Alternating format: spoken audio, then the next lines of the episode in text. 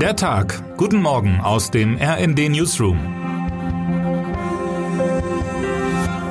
Es ist Montag, der 4. Juli. Wenn man an Donald Trump denkt, kommen einem viele Dinge in den Sinn. Seine ausufernde Mimik und Gestik, seine Lügen, seine Wahlkampftiraden, seine Verachtung für Minderheiten und eine freie Presse. Woran man eher nicht denkt, langfristige Pläne oder Pläne im Allgemeinen.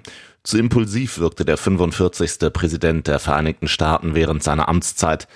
Und trotzdem wird er wohl als einer der einflussreichsten US-Präsidenten in die Geschichte eingehen. Wie? Seine Ernennung von zwei rechten Richtern und einer rechten Richterin am höchsten Gericht der USA bildete den Höhepunkt eines republikanischen Traums, der vor Jahrzehnten begann, die politische Radikalisierung der Justiz.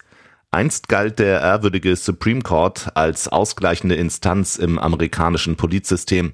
Die Institution soll Streitfragen abschließend und im Sinne der Verfassung klären. Durch Trumps Ernennung herrscht am mächtigsten Gericht der USA jedoch eine rechte Supermehrheit von sechs zu drei Stimmen.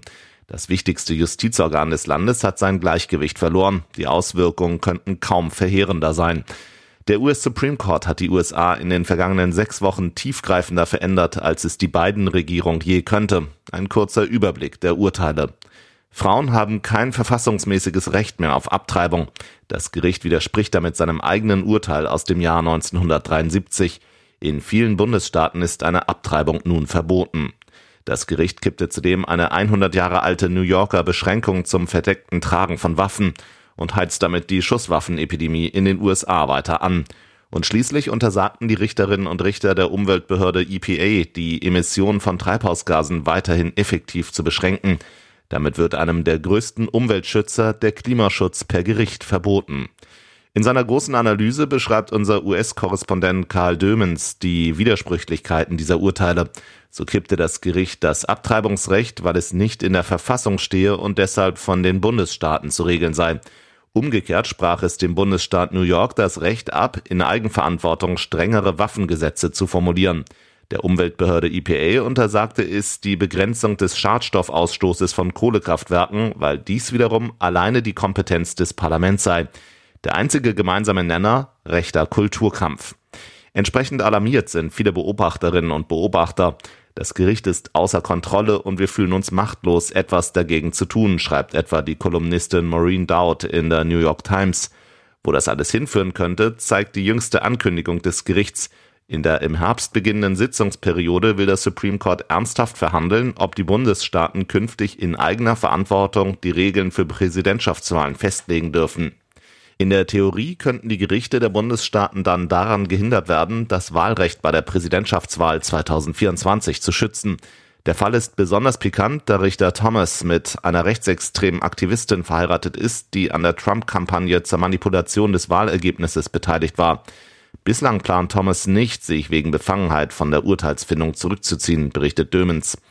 Politische Beobachterinnen und Beobachter mahnen deshalb zu Recht, dass die USA gerade einen Angriff auf ihre Demokratie erleben, nicht nur von einer Hälfte der Parteienlandschaft, sondern vom obersten Gericht selbst. Termine des Tages.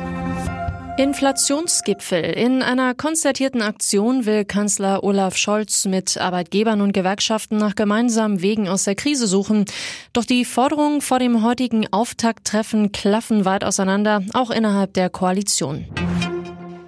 Wiederaufbaugipfel. Die ukrainische Regierung will heute in Lugano Vorstellungen zum Wiederaufbau vorlegen. Mit Geberländern und Finanzinstitutionen geht es dann um die Koordinierung der künftigen Aufgaben. Es nehmen Vertreter aus rund 40 Ländern und von etwa 20 internationalen Organisationen teil. Zum Auftakt spricht der ukrainische Präsident Volodymyr Zelensky per Videolink. Wer heute wichtig wird.